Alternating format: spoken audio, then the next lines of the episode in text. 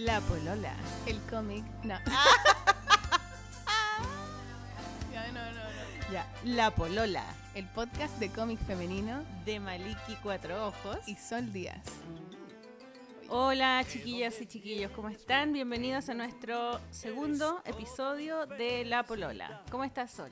Bien, ¿y tú, Truca? Aquí estoy eh, un poco estresada eh, con mi día que comenzó complicado, pero ya está todo bien.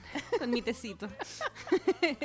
Bueno, cosas de madre, está bien, pues. Sí, tenemos que ser... Madre y el invierno. Sí, el invierno y, y la, y la gripe y la bronquitis aguda. Eh, tenemos que ser súper eficientes hoy día, Sol, porque eh, tenemos una pauta, tenemos los minutos contados, eh, vamos a poner una canción más entre medio, entonces Sí. tenemos que hablar menos. Vamos a poner más música para. ¿Tú crees para que lo hablar. lograremos? ¿Hablar menos? No sé. me- me- Nos dijeron, pedimos eh, como consejo a nuestros auditores y nos dijeron que decíamos mucho bacán, sí. ¿ah? que, que decíamos mucho cachai y mucho garabato. Bueno, los garabatos yo creo que ya es, es difícil para mí, ¿eh? Pero sabéis que yo lo escuché y como que era yo la que decía más garabatos. y Ah, ¿viste? La mal. mitología se rompe. Ahora Sol Díaz es la buena y Maliki es Entonces la vamos a tratar de cada vez que, que- que estemos a punto de decir bacán, pensemos en un verbo ad hoc. En, ¿ah? una, en una palabra, Eh, leámonos sí, un libro, digamos. eso, Tengamos mayor vocabulario. Ya, entonces en nuestra pauta lo primero que aparece es eh, el saludo a la tía Pilar, que es Sí. la mamá de Mata, que es nuestro técnico en sonido. un saludo para la tía Feliz Pili, el capitán de la música. Claro. Felicidades cumpleañeras, Sí, tía Pili. Bacán, estar de cumpleaños. Seguro que tiene la misma edad que yo, la tía Pili. Al tiro, haciéndose cagar la Maliki. bueno, ¿Es joven la tía Pili en todo caso? ¿No es vieja? 50 y algo, imagínate. ¿eh? Y está aquí, ya la tía Pili, yo la Sí, cacho, está aquí podría haber sido mi compañero de curso. Ah. Ya, viste que nos demoramos, hablamos puras weas. Ay, perdón, perdón. Ya, mira, eh, vamos a contar que fuimos a, al encuentro de cómics eh, de mujeres, comiqueras. Sí, po, el lunes. Este lunes te Eh, invitaron el a ti. lunes fue, fuimos, eh, la Sol fue de, mm, Yo fui de público. de público y no hablaste nada. No, pero soy tímida. decirlo. Ah, ya. Sí, soy tímida. Bueno, y fue bacán, ¿viste? Estuvo muy bueno. No, no es bacán la palabra. Estuvo muy bueno. Rígido. Estuvo súper bueno porque. Ya, pero para, para, expliquemos igual de qué se trata. Es una cuestión que es de monologías, algo así, que es como una que están... serie de charlas es- que organizan dos hombres, el Felipe Moore y el Vicente Plaza. Plaza, que son dos dibujantes. Sí, son, son muy, Muy simpáticos secos, y sí. secos y buena onda. Y lo hacen en la Casa Plop. En la Casa Plop, claro, que es la casa de la Galería Plop, pero donde hacen talleres. Exactamente. Y invitaron a Catherine Subnem, Claro. Eh, a Sol Undurraga y a mí, Maliki. Y, y habían, no sé, unas 30 personas, más o menos. Eh, no, nunca sé cuántas personas Ah, hay, ni cuántos metros cuadrados y todas esas cosas, ni cuántas cuadras, pero había una cantidad de público considerable. Sí. Estaba bien. Y, y, y fue muy Y entretenido. muchas mujeres también. Fue, Había había muchas, mujeres. Fue, fue bueno porque, porque, porque, hubo, porque hubo una onda rara, ¿no? Como que... Hubo polémica, hubo po, polémica. hubo discusión, y eso siempre es bueno. Sí, eh, era bueno porque, por ejemplo, la Catherine eh, Subnem, ella, eh, bueno, debo decir que las dos invitadas habían sido mis alumnas. ¿La Sol también fue alumna sí, tuya? pues, no. claro, sí fue mi alumna. ¿Has sido alumna de todo el mundo? ¿Qué onda, Maliki? Es como, como la, la- Es que hago clases hace mucho tiempo en mi taller y ellas fueron mis alumnas. Y Pero habla bien de ti que tengáis alumnos que efectivamente después se dediquen a sí, dibujar. sí, Eso po, significa para que mí es un gran orgullo. Sí. Y, y yo ellas las quiero mucho como alumna, como ex alumnas, ¿no? y las respeto mucho y las admiro como ilustradora y como mm, dibujante. Pero fue bueno porque las dos tenían, las tres teníamos opiniones diferentes Mm. frente al tema de si es que había si es que había sexismo, machismo en el mundo del cómic chileno. Eh, la Katy O si el género efectivamente importaba a la hora de trabajar, o si había esta Claro. cosa de cómic de mujer, cómic de hombre. claro. La típica discusión un poco que se genera en este tipo de mesas. po. Claro, la, la, la Sol Undurraga, por ejemplo, decía eso que dices tú, que, que mm, ella no creía que importara si es que un cómic lo hizo una mujer o un hombre, que el, Claro. que el género no debiera tener nada que ver, no tiene nada que ver, y que a ella le vale madre, como dijo, me vale madre que, que un cómic está hecho por una mujer o por un hombre, o que alguien sepa de si es que mi cómic está hecho por una mujer o por un hombre. Y, mm, y yo, yo le respeto su opinión, solo que si uno ve el cómic de la Sol, vas a ver al tiro que es una mujer porque firma mujer gallina. Entonces estás poco frita. O, es- o mujer o es gallina. Claro, Igual, algo, algo femenino está en el... en- igual no pone así. huevos. claro, pone huevo. Y la Katy, eh, por su parte, eh, ella no ha publicado libros todavía, aunque la, la Sol tampoco ha publicado libros de, de ¿cómo se llama? De, de De cómic. cómic, no. Son más fanzines. La Igual la Katy hecho- tiene hartos fanzines, tiene muchos La Sol ha fanzines. hecho, ha ha hecho ilustraciones que se han publicado en libros. Claro, y de sí. hecho a la, a la Sol también la, la, la llevaban a ese lugar de que, claro, comparando la, onda del cómic y la onda de la ilustración, en la ilustración, en el mundo de la ilustración, hay muchas más mujeres de pronto que hombres. Hay, y la mayoría son mujeres. Claro. Claro. Entonces, la Katy ha hecho muchos fanzines em, y de hecho tiene un fanzine que tengo acá que se llama La Vida Cotidiana, ¿no? que va en su número, no sé, esta es como la cuarta, es la cuarta revista que hace de este mismo tema, o sea, de, de este misma, el, el mismo nombre. Y, mm, y cada una tiene un tema distinto y este es del feminismo. Me lo dejó de regalo encima de la cartera. E- ella es súper tímida, entonces como que no me lo dio, me lo dejó ahí. Es tímida, pero tiene su opinión re clara Es y es tímida, súper... pero tiene una eh, guerrera sí. adentro y eso fue lo más iba a decir bacán, Número pero fue lo más genial de, eh, del encuentro porque cuando ella habló dijo cosas que eran muy enérgicas, ¿no? Como muy aguerridas y, y los dejó a todos como peinados para atrás, ¿cachai? Como que quedamos todos plop y estábamos como, oh, lo que dijo, oh, lo que dijo. Y, y es genial porque ella tenía como una rabia dentro, pero también me gustaba el, el- el hecho de que ella siempre rompía con el sentido del humor, como que decía Sí. una cosa bien brígida y, de y después echaba una talla Tiene chica. Mm. Y como que quedábamos todos más tranquilos, ¿no? Eso está lindo el humor. Es, una de las cosas más maravillosas que tiene. Y bueno, yo a mí me encantó la, el encuentro, lo encontré. Sí, bueno, primero bueno. le dijeron al, al ella, ah bueno, ella ella dijo que em, que, que sí, que había mucho machismo, pero que encontraba que era absurdo que hicieran una em, un conversatorio de mujeres, invitaran solo mujeres, o que hicieran un, un- cuando hicieron el primer conversatorio sobre el estado de las cosas del cómic, no invitaran a ninguna mujer. Claro. Eran y eso fue buena. hombres. Eso fue como que increparon al Felipe y al y le Vicente. dijeron cómo es posible que hagan el estado de las cosas y no inviten a una mujer. Y, Y claro, y solamente- ahí quedaron plop porque dijeron, chuta, ¿sabéis que ni siquiera se nos ocurrió? O sea, como que no era ni siquiera... Qué vergüenza decir, ni siquiera se nos ocurrió Sí, po. también, porque ¿cómo, ¿cómo no van a invitar a una mujer? Entonces, Ahora también sería ideal que se les ocurriera no solo por invitar a una mujer, sino porque realmente encuentran que el trabajo de una autora es... porque corresponde, Cor- porque claro. hay mujeres que hacen cómics. Claro, pero no, pero no en el fondo porque, pucha, a ver, hagamos algo y tenemos que invitar a una mujer, sino porque se, realmente existe en su cabeza... Porque ya se acabó que el cómic es de los hombres nomás. Claro. Se acabó eso, ¿cachai? Entonces a ellos les cuesta mucho entender que se acabó. Abrir esa puerta, claro. Es que se acabó, ya eso es el pasado. Ahora hay muchas mujeres que hacen cómic y hay muchas, cada vez más mujeres. Tú sabes que la, la vez que vino Scott McCloud el año pasado, eh, invitado por la Universidad de Portales, me tocó salir con él a, a vi- visitar museos y con su esposa. Ah. Sí, y con la Paloma Rodríguez. Fuimos a, a- a visitar los museos en Santiago. Y conversamos bastante y él me dijo que él veía que el futuro del cómic, una de las cosas más importantes es que es de la mujer. Y que a él lo que más le gustaban, o sea, los últimos trabajos que había visto eran de mujeres. Y que él confiaba Es ciegamente que, en el ¿sabéis trabajo de las mujeres. Yo creo que de, de hecho el Vicente al final en- hizo una acotación, Sí, ¿cachaste? hicieron Que- un mea culpa súper sí. bueno. Y yo creo que tiene sentido, y, no, y, y más allá del mundo del cómic, yo creo que el mundo en general ha tenido una deficiencia del lado femenino. sí. Hace mucho tiempo el capitalismo, el patriarcado todas esas cosas ha bloqueado una serie de cosas que tienen relación con lo femenino y lo ha denostado y lo ha dejado en un segundo lugar. Sí, creo que ahora- la feminidad. Claro, y yo creo que ahora el mundo está girando hacia ese lugar y se está dando cuenta de todo este lugar que todos perdemos, porque perdemos las mujeres, pero también perdemos, los hombres también pierden su lado femenino, el mundo pierde este otro hemisferio, ¿cachai? Sí. Y yo creo que hay una, una vuelta ahora, y hay toda una mirada en torno a lo femenino. Entonces, claro, en el cómic, en el arte, en, en todas las cosas, hay algo que tiene relación con eso.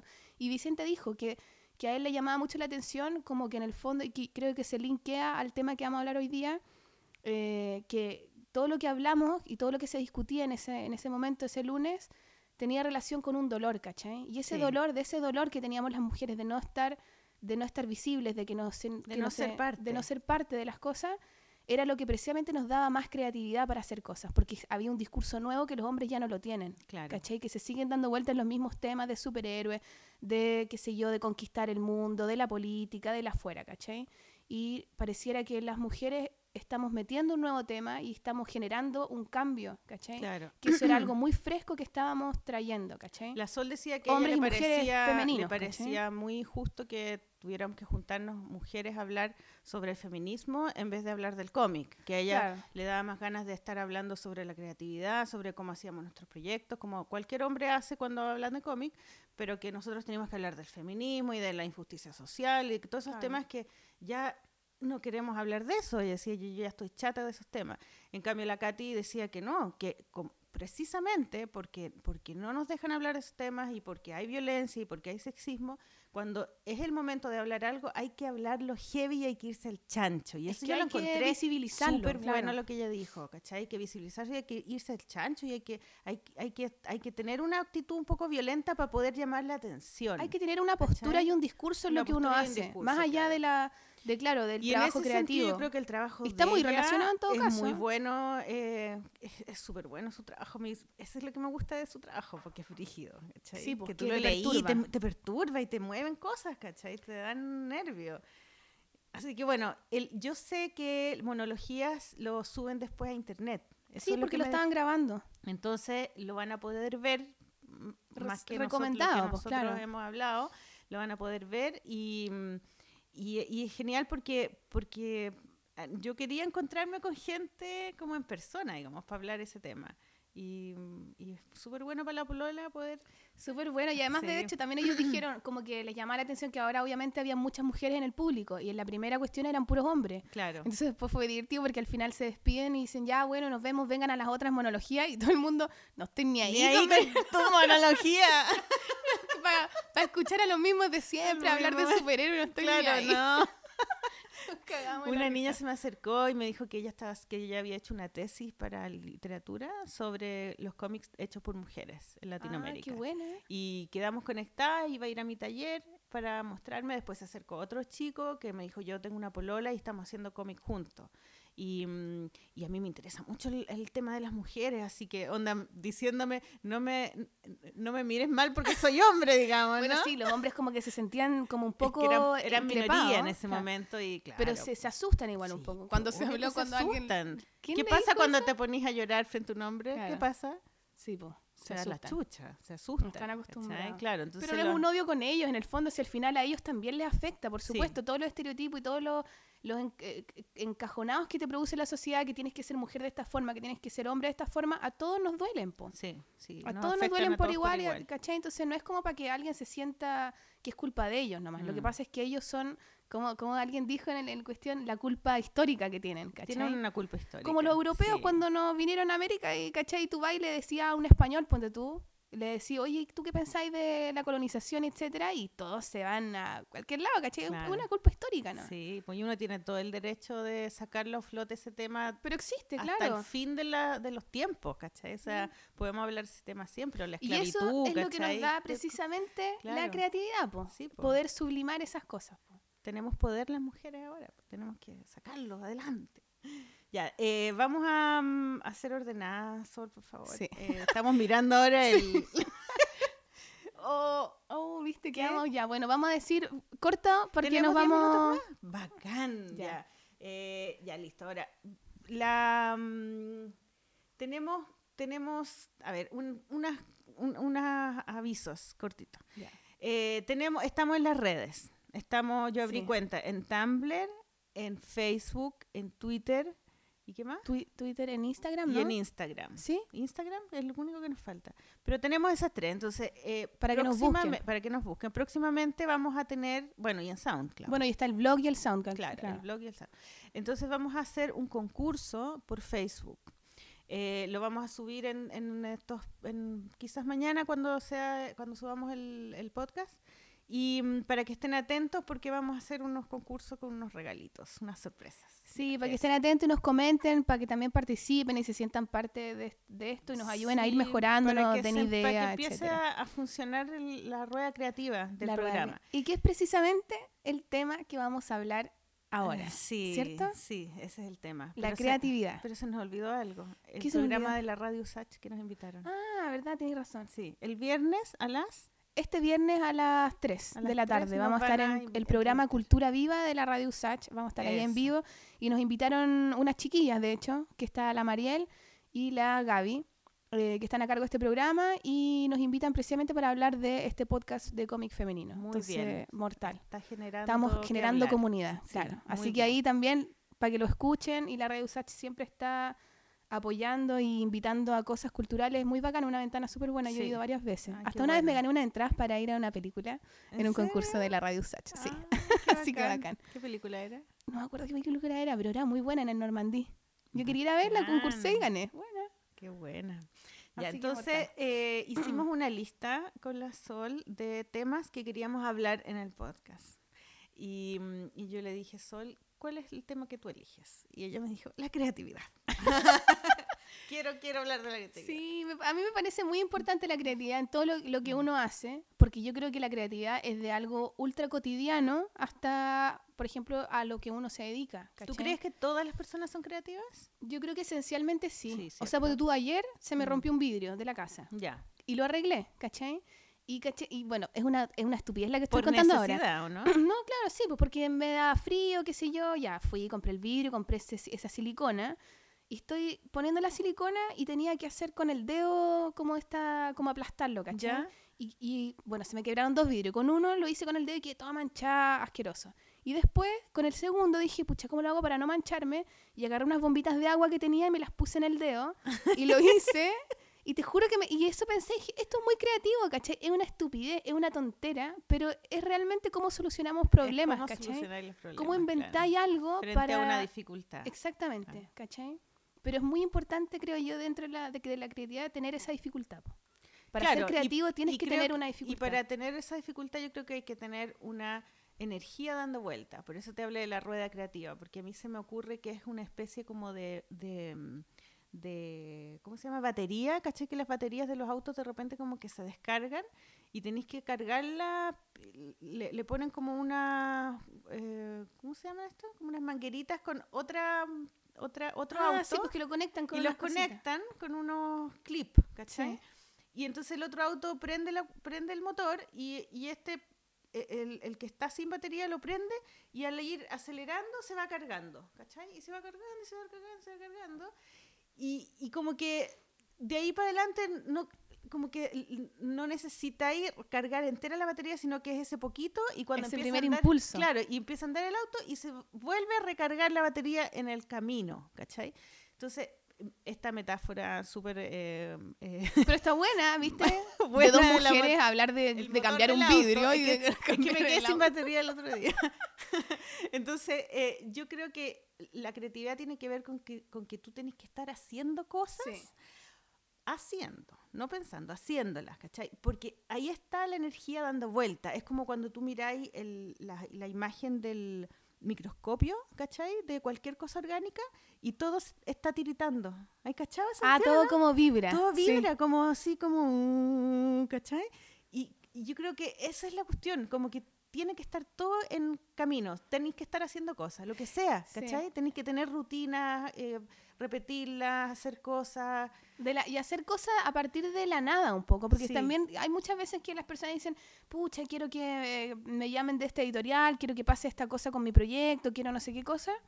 Y al final lo que uno tiene que preguntarse, bueno, ¿qué estoy haciendo? Para, Claro. que, para que generar que me llamen para algo, ¿cachai? Y, y eso es lo que tú hablas, y que en el fondo uno tiene que estar en un movimiento permanente, que Sí. tiene que venir independiente de que alguien te lo diga, sino desde lo propio, ¿cachai? Sí, sí. Para ir buscando, para ir creando, tiene que ver eso, Por esa eso tiene búsqueda. que ver también con, con- con es- ese- esa, esa necesidad que tenemos nosotras de estar haciendo proyectos siempre, Sí, po. ¿cachai? Siempre qué proyecto voy a hacer, se me ocurre, estoy haciendo uno, después se me ocurre el otro, ¿cachai? Como que siempre, eh, no sé, tiene que ver también como con las tareas, como que uno se pone, Sí. Como las tareas, no solamente las que hay que hacer por obligación, ¿cachai? Como, no sé, cambiar el vidrio, hacer el almuerzo, eh, sacar la basura.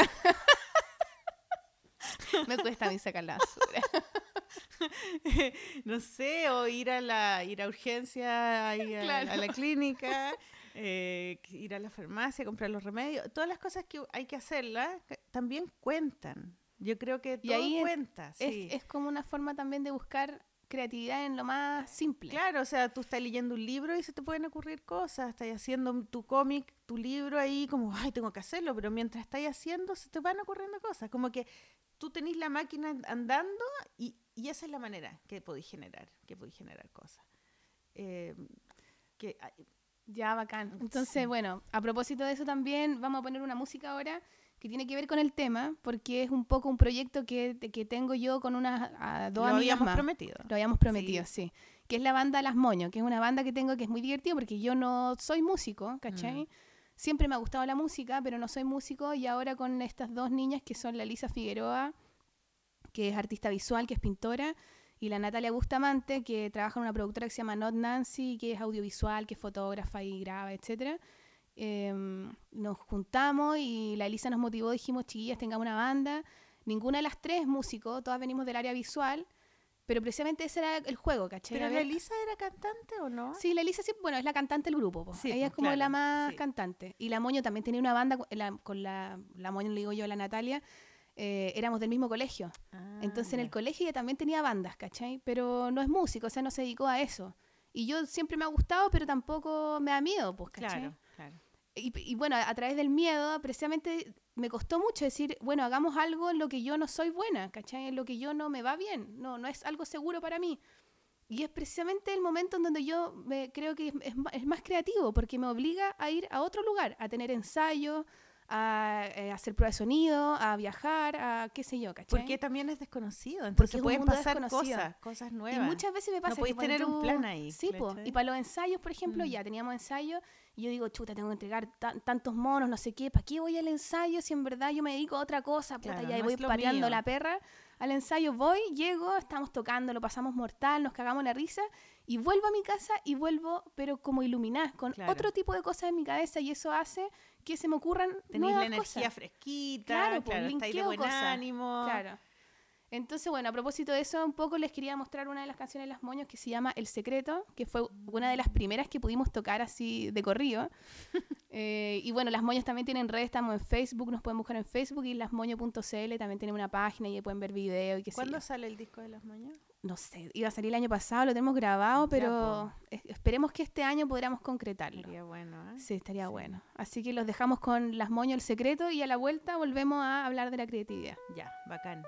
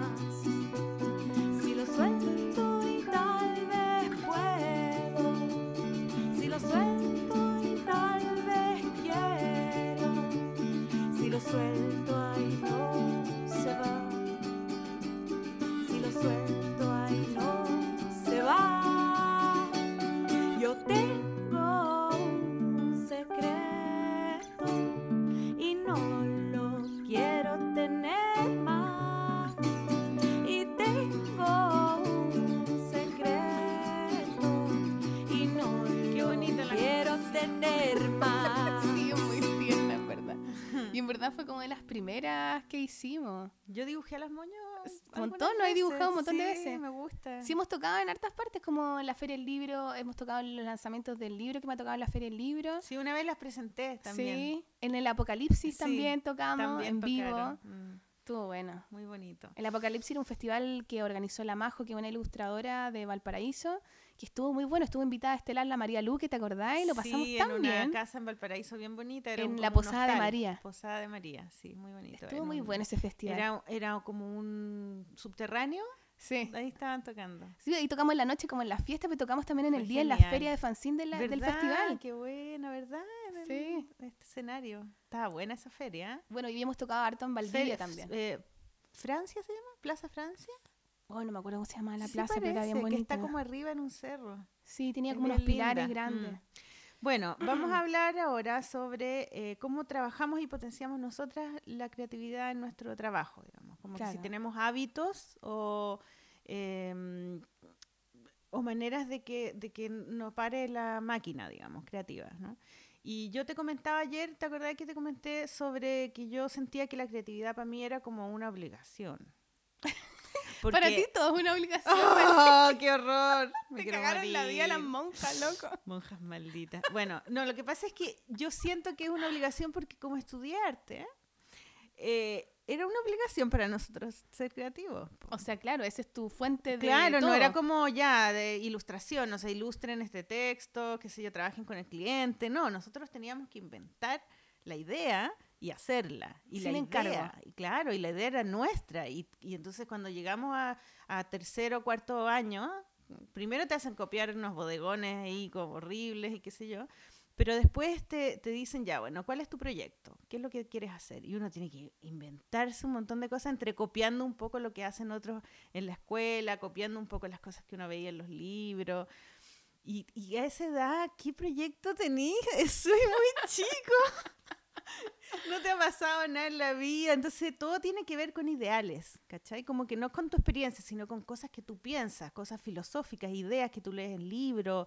eh, Bueno, y eres entonces- joven también, y hay eres una joven cosa y te idealista. engrupís con todo, Mm. entonces todos los trabajos son súper pretenciosos, pero heavy de pretencioso. Pero esa es la gracia, digamos, ¿no? De- y esa es la gracia de, de la juventud. Claro. No, y tiene que ver con la identidad también, de con tener una idea y- tener una y postura en el mundo. fuerza, Pero claro, no hay experiencia, todavía no te has mojado el poto, ¿cachai? Como que te falta la vida, pero tenés unas ideas súper grandes, importantes. Entonces, eh, yo me crié en eso, en el arte, ¿cachai? Entonces, la creatividad para mí es como parte de mi pega, tengo que hacerla siempre. Entonces, yo creo que una de las cosas más básicas, creo, para mí como artista y para, para mis colegas artistas, es tener un taller. ¿Cachai? Como que eso es súper importante. Siempre lo tuve, ya sea en una pieza chica por ahí, o arrendé con una amiga, o en el garage de mi casa, o, o en mi casa en Nueva York, que mi departamento era, era un dormitorio, living. El dormitorio yo lo arrendaba a alguien. Y en el living yo tenía mi cama y mi taller. ¿Cachai? Como- es como un espacio personal en el fondo. hay que tener el, claro, hay que tener un taller, Sí. un taller donde tú podáis tener una mesa, o, o- o sea, en el fondo un taller, una pieza o tener tu mesa. Yo cuando me fui a la casa de mis mesa, papás, mesa me nomás. fui a vivir a una, a una pieza enana y lo único que tenía casi en la pieza era la cama y mi mesa de dibujo. La mesa. Y chao, no te- Claro. pero la mesa era muy Claro, y importante. después ya te ponís como más pituco y tenéis un mueble para Claro. los libros, después tenéis un mueble para los materiales, Mm. y después tenéis cajitas donde metís fotos, y después tenéis materiales más pituco, ahí más, más comple- complejo, qué sé yo, más reglas. Pero es básicamente la idea de tener un espacio En el propio. fondo es como, claro, tenés de- de reflexión, Claro, no tu lugar para trabajar el taller y donde están tus referentes también, porque igual uno tiene libros, ¿cachai? O ahora mucha gente tiene el computador nomás, porque todo lo saca de. Google, pero también un, un lugar Pero donde poner el claro. computador, ¿cachai?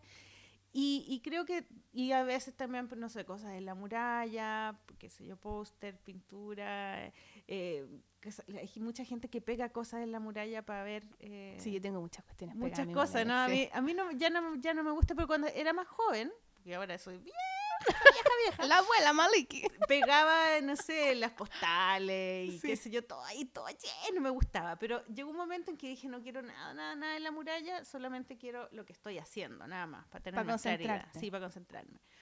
Y el otro día, bueno, yo no sé si te conté o si la gente sabe que yo soy adicta a la serie de televisión de... Ah, pensé que iba a ser adicta a otra cosa. adicta, adicta, lo, lo acepto ya, listo, soy adicta. Hola, soy Maliki, soy adicta a las series. bueno, vi una, estoy adicta a las series policiales. Tú no, porque tú vienes de familia policial, entonces yo mientras, que- más, mientras menos sepa esas menos cosas, policial. mejor. ya, eh, cuando tengamos nuestro capítulo de las madres, Vamos a hablar, de vamos a indagar en ese Claro, tema. eh, entonces, a mí me gustan mucho. Y una de las cosas que me, me llamaba la atención en los últimos días que he visto, vi una que se llama Marcella. Se llama la serie, se llama así, igual que yo. Y, y entonces eh, los tipos están eh, tratando de descubrir quién mató al gallo, ¿no? A la galla, quién fue el asesino. Entonces están, eh, siempre hay una muralla llena de fotos, ¿cachai? Fotos y cosas que pegan, ¿cachai? Una boleta, ¿cachai? Como una Como las pistas. murallas son las pistas, claro. Entonces pegan ahí un papelito de no sé qué y van poniendo y mira, entonces el tipo va al baño y lo mira, ¿cachai? Como que está todo el rato ahí, es como que, como que es un mapa, ¿cachai? De las cosas que sucedieron, pero no están ordenadas. Entonces, en algún momento, su cabeza tiene que ordenarlas, tiene que hacer y, Claro, y, y se y- y de repente los gallos pasan y como que, ¡oh! y con esa cara como ilumi- se iluminó, descubrieron algo, una pista, ¿cachai? Y eso yo lo encuentro, esa, esa es la creatividad, ¿cachai? Sí, Que es, es como verdad. ser capaz de tener las pistas, ¿cachai? Que te sirven a ti, digamos, y que, y que para que en algún momento de tu vida tú vaya, van a hacer clic. Y como que el clic lo hacen las emociones, ¿cachai? Como que... Sí, yo también una vez supe eso, como que en una algo lo vi en un reportaje que las emociones son las que conectan las cosas neuron. Cada neurona se conecta por Por emociones. emociones. claro. y Entonces, mientras como más que conexiones tengáis, es solo porque te han dado más como amor, ¿cachai? Que hey, esa Es bonito. es muy eso. bonito, sí. Entonces Muy hippie, que pero muy bonito. Como que ese, ese mapa que hacen los policías, ¿cachai? En la serie, eh, yo lo hago siempre en mi taller. Yo Sí. tengo, por ejemplo, pero quizás no, en- no las tengo en el muro, pero tengo, por ejemplo, mis revistas, mis libros, mis croqueras, ¿cachai? Y cuando tengo que empezar un proyecto, yo hago eso. Yo agarro las fotos que más me gustan y las tiro, las pongo en la mesa. ¿cachai? Y pongo, Eres la detective y de la empiezo a creatividad. mirar, empiezo a mirar y estoy harto rato así, no sé, no un día, sino que, por ejemplo, a veces estoy un mes en eso, como mirando cosas, ¿cachai? Como que Nutriéndote, po, es como alimentándote. Y además que es verdad Claro. lo que decís tú, esas necesito conexiones, que haga clic. como que la asunto. creatividad tiene que ver con Claro. que un elemento muy lejano con otro muy lejano, nada que ver, tú encontráis una vía de conexión. Y esa vía de conexión es algo nuevo. Claro, son ¿cachai? como mezclar, son sí, como es unas como, cosas de es como que tiene que ver cocina. con la, claro, con la Con cocina. La cocina, como que qué ingredientes podéis mezclar para hacer algo nuevo, nuevo que no existe, para crear algo nuevo. Entonces, y esa parte creo que es la que más me gusta de mi pega. Cuando estoy creando algo, cuando estoy inventando un guion, cuando estoy inventando una pintura, cuando estoy inventando un proyecto para el, para el fondar. Y hay un momento que es tortuoso igual dentro de eso, pero hay otra en donde, claro, está ahí, está todo como las pistas así separadas y uno tiene como una sensación de que algo, algo bueno puede pasar de esto y cuando se conecta es como que te subí un caballo Sí, y empezás a galopar así, ta, como, ta. "Uh", Pero también yo creo que es importante, hay algo que uno lo da por sentado y que no todas las personas quizás eh, saben cómo agarrarlo. Es como tener confianza Sí. en ti mismo y en que, en que tú vayas a hacer esa conexión, en que, en que le vaya a dar un sentido propio al asunto, ¿cachai? Claro. Porque cualquier persona puede hacer, eh, no sé, eh, pinturas con animales o con, o con, no sé, o con boxeadores, qué sé yo, pero ¿cuál es tu, Tu visión como tu real de visión? eso. ¿Cuál- ¿Qué conexión estás haciendo tú partiendo de tu vida y de tu, de tu Bueno, experiencia? y ahí tiene que ver, yo creo, con la confianza y con el conocerse a uno mismo también. claro. Bueno, a lo, mejor no te- a lo mejor así te conociste también. No, o sea, Claro. obviamente uno se va conociendo así, pero también hay que estar dispuesto a conocerse y a mirarse Sí, hacia adentro. En el fondo sí. es como que tú veís cosas de afuera y las conectás y esa conexión, como hablábamos, es- tiene que ver con un lado emocional y ese lado emocional es lo que hace tu obra algo propio. Claro. Sí, Yo siempre de repente doy como unos talleres chicos y siempre digo, como uno tiene que tener siempre claro qué es lo que quiere decir, cómo lo quiere decir y qué siento yo de eso. Claro. Ese sentir del tema que tú estás tratando creo que es lo que hace la gran diferencia y es lo que no, no- no- nadie te enseña. ¿Cachai? Claro, nadie te es comenta como mucho. en lo- las- las- las clases de cómic que, que yo doy también, que también les digo que me cuenten una historia de su vida, ¿no? Porque ¿para qué van a inventar si ya les han pasado tantas cosas? Entonces ya, acuérdense de, sus de vacaciones, acuérdense de una historia de vacaciones, acuérdense de, de alguna historia con sus abuelos, alguna historia con sus compañeros en el colegio, ¿cachai? Y como que, y empiezan a anotar y me cuentan la historia y yo les digo, ya, a ver, ¿y qué te da cuando contáis la historia? ¿Cuál es la emoción de esa historia? Claro. Y como que, ay, me da risa cuando choro. Como que eso es lo, lo más cercano, ¿no? Como Claro, que- porque nadie quiere meterse en lo profundo. No. Y entonces empezamos y, y, y aparece cuál es la, ¿cachai? Ah, es que es la vergüenza, es que me, da, me dio mucha vergüenza cuando me pasó eso. Ya. Entonces la historia de él es la, la, como la espina dorsal de la historia es la vergüenza. Y desde ahí tú vas a dibujarla, desde ahí tú vas a contar, desde ahí vas a inventar los personajes.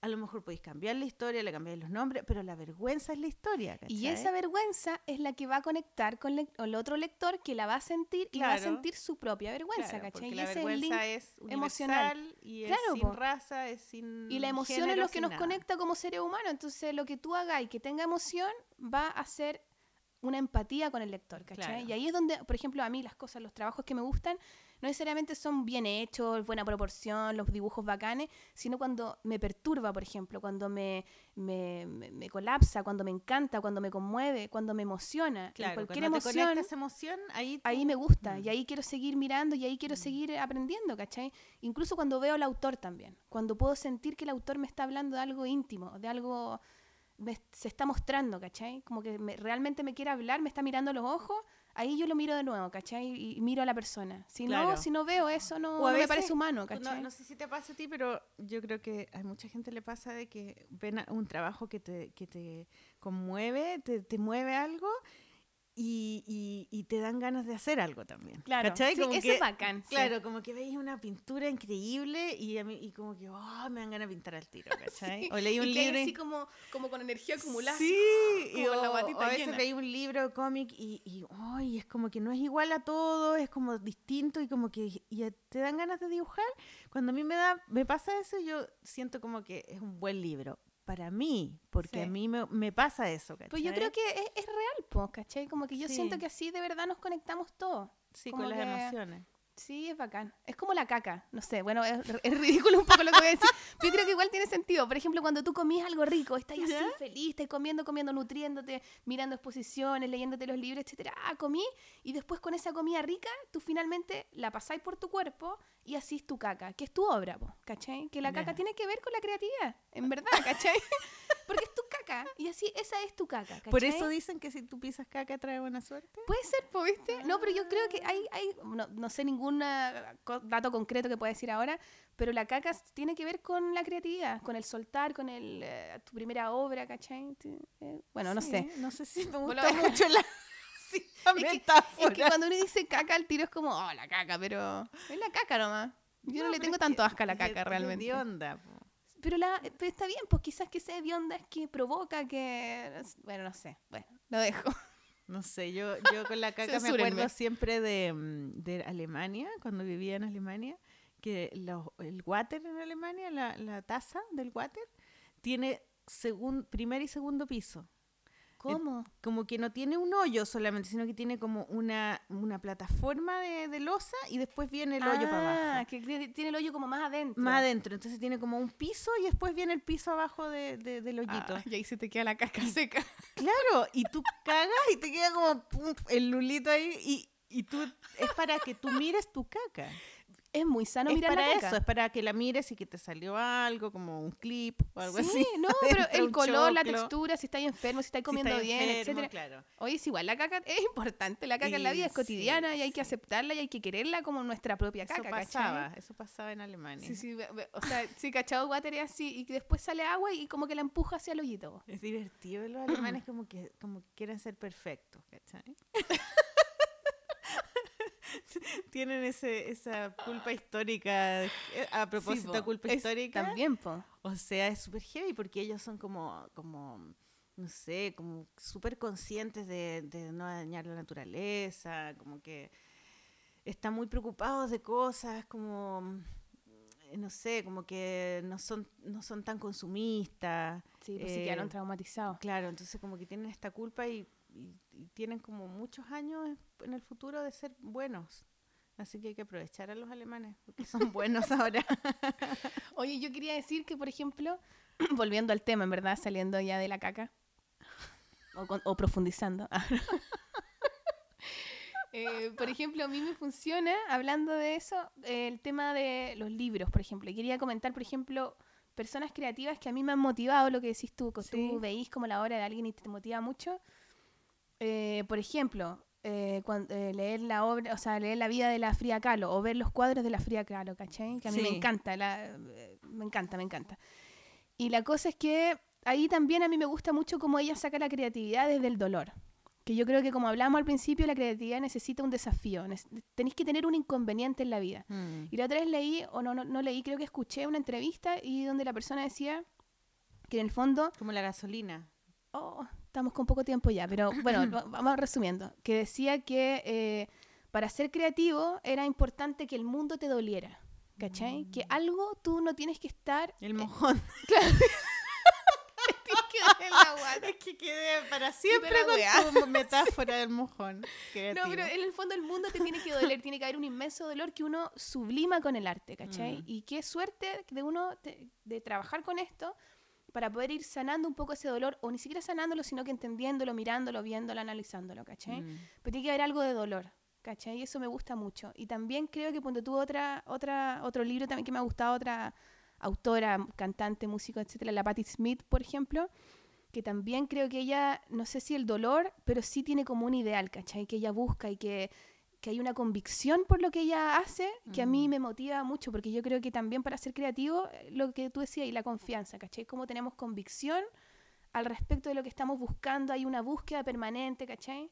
O la Violeta Parra, por ejemplo, que la loca es impresionante la obra que tiene, onda desde la música, desde la arpillera, desde cuando pinta eh, con estos óleos, no sé qué cosa, cuando hace esas cosas de papel maché, o sea, en el fondo una persona que está buscando ir más allá todo el tiempo, ¿cachai? Lo que tú Mm. hablabas del auto, ¿cachai? Ir cargando esta rueda con un montón de cosas, ir comiendo cosas nuevas, viajando, conociendo gente, en el fondo, ¿Viste? ¿Fuiste a la exposición de la sí. Violeta Parra? al- al en el museo, sí. Qué, qué maravilla, No, ¿no? yo quedé- Todas las cosas. Y es súper chiquitito, es una es muestra que te demoráis poco en recorrerla, Sí, ¿cachai? Pero, es es impresionante. impresionante. Y ver las entrevistas de ella y todo, Lo o más sea, todo lo que impresionante hizo. era el Gracias a la Vida escrito en una hoja de Sí. cuaderno. Me puse a llorar, bueno, era encontré tan lindo. Y tan las bonito. pinturas Las también, ¿cachai? Como pinturas, las pinturas. ¿Cachai? Esa- y- Nunca y- las había visto, ¿sabes? Imagínate, o sea, todo lo que todo lo que logra hacer, ¿cachai? Y precisamente de una forma poco pretenciosa, no se quiere lucir, no quiere tener la mejor técnica. No, es una necesidad. Es una necesidad Sí, y esa es es la creatividad. La creatividad claro. es algo que es como que no podemos evitar, que uno tendría que negársela, ¿cachai? Sí. Y que, bueno, mucha gente en el mundo yo creo que te niegan harto eso, po, te dan poco espacio, no es algo que se dé fácilmente, eh, pero yo creo que si uno la mantiene viva, la puede hacer subsistir, ¿cachai? La gente, por ejemplo, que no lee, yo creo que en la lectura Es encontré la un montón de cosas, la La música. creatividad te exige una pega, ¿cachai? O, O sea, sea, sí, no es po. gratis, no es como, no es como, por ejemplo, prender la tele y ver eh, la tele y, o qué sé yo, jugar videojuegos, no sé, es como que eso es fácil, porque te Claro. entretienes, pero no tenés que hacer mucho esfuerzo, ¿cachai? Te Aparte evade, de- pero no te evade hacia un lugar eh, donde tú puedas pero no hacer pagáis el algo. esfuerzo físico, Claro. ¿cachai? Es como que es rico nomás. En cambio, leer un libro, ¿cachai? Sí. Dibujar en tu croquera, hacer un cómic, algo que sea como por placer, digamos. No estoy hablando de hacer un proyecto más Claro. complejo, sino que hacer al- por placer, dibujar en tu croquera un poco, eh, tocar la guitarra, ¿cachai? Son, son, son cosas creativas, pero que también son entretenidas, pero, neces pero es- es- tú estás como... Igual estáis trabajando estáis en algo y estáis construyendo claro. algo. También cre- creo que tiene que ver con eso, porque la Tiene que creatividad ver tiene con que ver con construir. algo nuevo. Sí. Desde hasta tener un hijo, ¿cachai? Como que Sí. es una creación ya la más natural que existe y es algo muy creativo. La otra vez estaba escuchando un programa en la radio, ayer de hecho, donde entrevistaban a un psicólogo que hablaba sobre los problemas de los hombres. Entonces, como los, los hombres de verdad tienen problemas psicológicos. Ese era como el, el O son las histéricas de las mujeres. Entonces el tipo decía que no, que había muchos, muchos hombres ahora que estaban con depresión y que históricamente el hombre está catalogado, tiene la labor de constructor, ¿cachai? El, el- el hombre es el que construye, el que construye la casa, el que mantiene la familia, el que, el que construye la familia, ¿cachai? El como Bob el constructor, ¿cachai? Como ese bonito.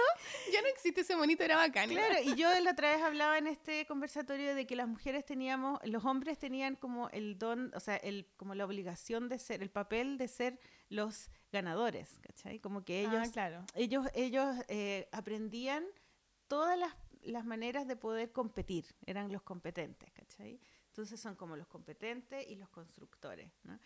Y, y quizás en ese, en, esa, en ese departamento, digamos, en, esa, en ese tema, la, la creatividad funciona súper bien, ¿cachai? Como que, Mm. como que yo creo que la mujer eh, no está tan familiarizada con la creatividad de esa manera, ¿cachai? Como que uno tiene que entender de que la creatividad es parte, no sé, Es que yo creo que la mujer, quizás, claro, el hombre le, le enseñan estas herramientas más del mundo se las exterior. enseñan, claro, ¿cachai? la mujer es como, es Las como mujeres las tenemos, pero yo creo que nos vienen Claro. más desde el lado de la, de la sensibilidad. Sí. ¿Cachai? Desde el, Mm. por, por ejemplo, que los hombres, la otra yo vi vi una, un artículo en Facebook, y un amigo lo publicó, que decía que los hombres, por ejemplo, después viejos, no tenían amigos y las mujeres sí, porque a nosotras sí nos enseñan a conectarnos con otra mujer, por ejemplo, con otra persona desde el lado emotivo, ¿cachai? Tú le preguntas a alguien cómo te ha ido, no sé qué, nada, los hombres no se preguntan eso generalmente. Claro, porque Es como que son compañeros- relaciones. Claro, son compañeros de la pega, claro, son compañeros de fútbol, ¿cachai? sí, En cambio, los hombres, sí. al final, eso Y nos los interesa lleva a una cosa más claro, solitaria. y nos interesa, o sea, y, y sabemos cómo, cómo,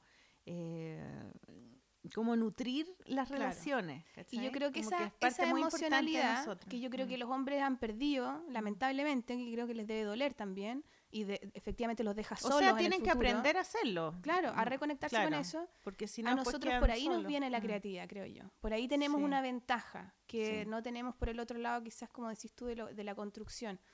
¿Cachai? Pero sí creo que las mujeres son muy creativas. Por ejemplo, no sé, hasta una mujer que se queda en la casa criando a los hijos, tiene que resolver situaciones de una Todos forma los creativa. de todos los días. Solo claro. que, claro, son problemas que siempre son menores porque en el mundo se nos hace ver que esas cosas son estúpidas, como, Mm. como la bombita de agua que me puse en el, en el dedo para pegar el vidrio, Para ¿cachai? sacar el mojón. Ah, Bueno, pero ¿cachai? Como que también pasa eso.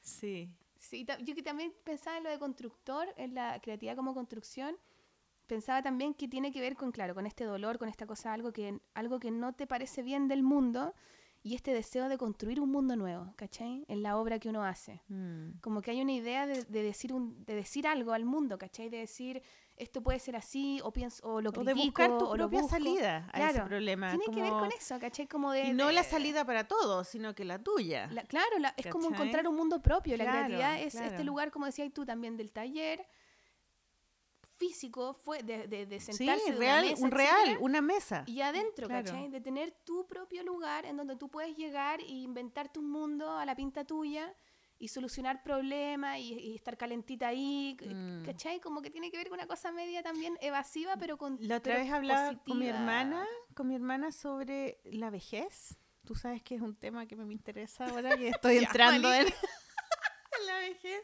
Bueno, ya tengo 47 años. Sí, Igual la gente a pensar que tenéis igual como millones. Bueno, y, y estaba hablando y yo le decía a mi hermana que yo desde que soy chica, cuando veía a mi mamá, mi mamá siempre, mi- em- siempre ha sido muy femenina y siempre se tiene las uñas pintadas, siempre está peinada. Ella- yo nunca la vi, por ejemplo, en la casa como con los pelos parados y en pijama. Como que ella siempre estaba vestidita. Una mujer ¿cachai? elegante. Era así, la mujer, todavía, ella siempre está como bien, ¿no? Y yo, tú vayas a mi casa un día sábado y como, oh, los pelos para, poto de onda. Bueno, y, y, y yo le decía que yo, yo, me, yo pensaba, yo decía, pucha, cuando yo sea viejita, ¿qué, qué voy a hacer? ¿Cachai? Como que es tan importante verse bien, ¿cachai? Como, que, ¿qué va a pasar? ¿Qué voy a hacer? Entonces, yo sentía que cuando, que tenía que tener algo que no envejeciera, ¿cachai? Que construir algo, que tener algo mío, que no envejeciera nunca, porque mi cara me iba a envejecer, yo me iba a poner viejita como mi abuelita, iba a tener la cara llena de arrugas, entonces no podía eh, depender de eso. Y yo siempre vi que el dibujo era eso, ¿cachai? Era como mi, mi lugar donde el tiempo no iba a pasar, ¿cachai? Y yo me acordé, no sé por qué, pero yo siempre he Es verdad, eso. Es como tener tu taller, tú tenés tu lugar que es tuyo y que es tu garantía, es tu felicidad, ¿cachai? Es Y- como tu propio yo creo paraíso. que es igual, de alguna forma, mantenerse en un lugar a- creativo, Así haciendo que, algo claro. creativo, también te mantiene mejor, incluso Sí, físicamente. Si tú miráis a unas personas, pues tú un gallo que se dedica a ir a una oficina de 8 a la hora del hoyo y se tiene que volver en... Son horribles, Mm, onda, tú, sí. tú de repente compañeros tuyos del colegio que están así, pero mal, ¿cachai? Y, y claro, uno tiene otra, otro ritmo de vida, otras cosas que te interesan y yo creo que eso se Mm. hace físico también, ¿cachai? Sí. Se- es increíble igual. Así que sean muy creativos, chiquillos, porque esto... Sí, así que yo voy- me voy a poner vieja, pero no importa porque voy a ser creativa. Vieja pero creativa. vieja pero creativa. Oye, Estamos, hagamos, hagamos la- estamos. la reco- las Ya. últimas recomendaciones. Estamos listas. Eh, mi recomendación, eh, ah, voy a hacer un, voy a hacer un, un mea culpa, ¿se dice? No, eh, un fe de ratas. El, el primer capítulo hablé sobre el libro de la Fran Nerd. Y, y yo estaba hablando en realidad de otro libro de ella, de un fanzine que hizo que se llama Árboles Bien Podados. Súper bien, la el viaje que había hecho con su amiga Europa. Y me equivoqué, yo hablé todo el rato de ese libro y estaba recomendando el otro. Súper bien. De hecho, yo me lo leí, después me lo sorry. prestaste y yo Claro. nunca vi la, lo, lo- lo de la amiga. Yo decía, ¿qué onda? La Me equivoqué, me equivoqué, perdón, Francisco. Bueno, pero igual el libro se trata de un viaje. Sí, el libro es lo máximo, me Sí, encanta. así que está bien. Ya, y mm, ¿qué más? ¿Los podcasts? La ¿Qué recomiéndate más? unos Ah, podcasts también para linkear y para que la, el chiquillo escuchen y se vuelvan creativos y se le ocurran nuevas cosas. eh, podcast que he escuchado esta semana. Eh, el diario nocturno de la Camila Moreno entero, lo escuché entero. Es muy bueno. es muy bueno, es genial, genial. Está en el Sube la, sube la radio. Sí. Lo dan, no me acuerdo qué día en la noche, pero también están los podcasts que uno los puede llegar y escuchar. Se llama Diario Nocturno. Es súper bueno. Eh, escuché un podcast argentino ayer que se llama Cuadernos de Dibujo. Ah, la dura, ¿y cómo era? Súper bueno, hay cuatro, así que lo escuché los cuatro. Ah, lo voy a escuchar también. Eh, entrevistan a dibujantes y les preguntan cuáles son, si, qué dibujaban de chico, cómo empezaron. Súper bueno, muy, muy entretenido. Eh, escuché un pod, bueno, el podcast de la Fran Nerd, que ya va- tiene tres capítulos, que se llama Fran y Edo hablan de amistad. Y, mm, y uno que se llama, que es muy nerd, que se llama Accidental Create, Creative. ¿Por qué nerd? Es nerd porque es un tipo que hace como, como, como a- autoayuda de creatividad, ¿cachai? Como un coaching de creatividad y, y da puros tips de cómo ser creativo. Pero igual buena, pues, ¿por qué nerd? Porque es muy específico. Es súper bueno, a mí me encanta, lo escucho siempre. hace Seamos nerds, tiempo. seamos nerds. Sí, y él es lo máximo y cuenta una historia. Es muy bueno, tienen que escucharlo, solo que está en inglés. Yo Oh, hello, mucho- this is the window. This is, this is the door. Entonces, esos son los míos que tengo esta semana. Yo quería recomendar un podcast que a mí me ilumina la vida profundamente y me encanta, me encanta me encanta y que lo dan, bueno, lo daban antes en la radio Oasis, pero ya no lo dan más, pero están todos los capítulos arriba. Están en internet. Sí, y, está, y los pueden buscar en otrocanal.cl, que es del Cristian Barken. ¿Barken se pronuncia? Sí. Que yo lo amo, lo encuentro... Wagner. Ah. Cristian Warner. Wagner. Bueno, a ese loco hay que ponerle un monumento, hay que hacerle una estatua, yo lo encuentro así lo ¿Sabes máximo. que yo nunca lo he escuchado? O sea, vi los programas que, que, que hizo de La Belleza de Pensar, Una Sí, Belleza Nueva y eso, También son buenos los de la belleza pensar, pero, pero es que este se llama El desierto florece. Mm. Y bueno, uno lo pone en otro canal.cl y uno pone programas y ahí aparece El desierto florece y están todos los capítulos y ahí en el fondo va por temas. Y es muy lindo porque, por ejemplo, los temas son a veces la montaña. Y habla de la montaña y pone música relacionada con las montañas, ¿cachai? Otras veces el capítulo es la infancia. ¿Cachai? Y habla de autores que hablan de la infancia, otras veces es de Jorge Telier, ponte tú, y te habla de la vida de él. Es muy bonito y tú podés regodearte y sentirte a otro capítulo a la lluvia, a Chile, a la poesía. Entonces, y como él lo va narrando, es como que te va contando un cuento y yo lo, lo escucho siempre y me pongo a dibujar y siempre se me, me ocurren pongo a historias. llorar. Y lloro y, y Y me, me duele, ganas de ir al y me duele la vida y hago una caca. no, pero es muy bueno, así que yo se los reco- Oye, una cosa muy chica, muy sin importancia. El otro día fui al Museo Histórico Nacional porque estoy haciendo unos proyectos con ellos y me dijeron que la polola era un nombre mapuche, era una palabra mapuche, sí. Ay, qué bueno, ¿viste? ¿Qué significará? que Significa polola, po.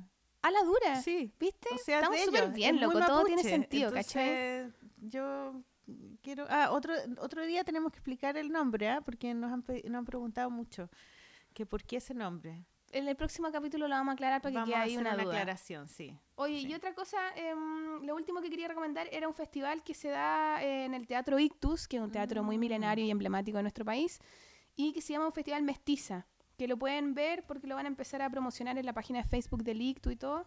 Y dura, es del 14 al 17 de julio y un festival de puras mujeres relacionadas con el teatro, bien feminista y qué sé yo. Entonces, Y tú hiciste la gráfica. yo hice la gráfica, sí estoy como trabajando con el teatro y tú en la gráfica de los, de los flyers y de las obras, entonces eh, me pareció eh, interesante, hay un conversatorio también, entonces está muy bueno para que vayan y averigüen de estas cosas. Ya. ¿Y tu última recomendación, Mi última recomendación es que lean los eh, fanzines de Catherine Subnem, La vida cotidiana. Lo pueden buscar en eh, Tumblr, La vida cotidiana comics, tumblr.com, para que los lean porque están súper buenos. Bacán.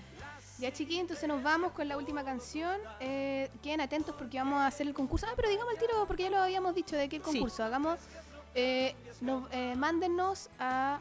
Tenemos un mail. Tenemos un mail y tenemos un podcast. Ya, que nos manden al mail.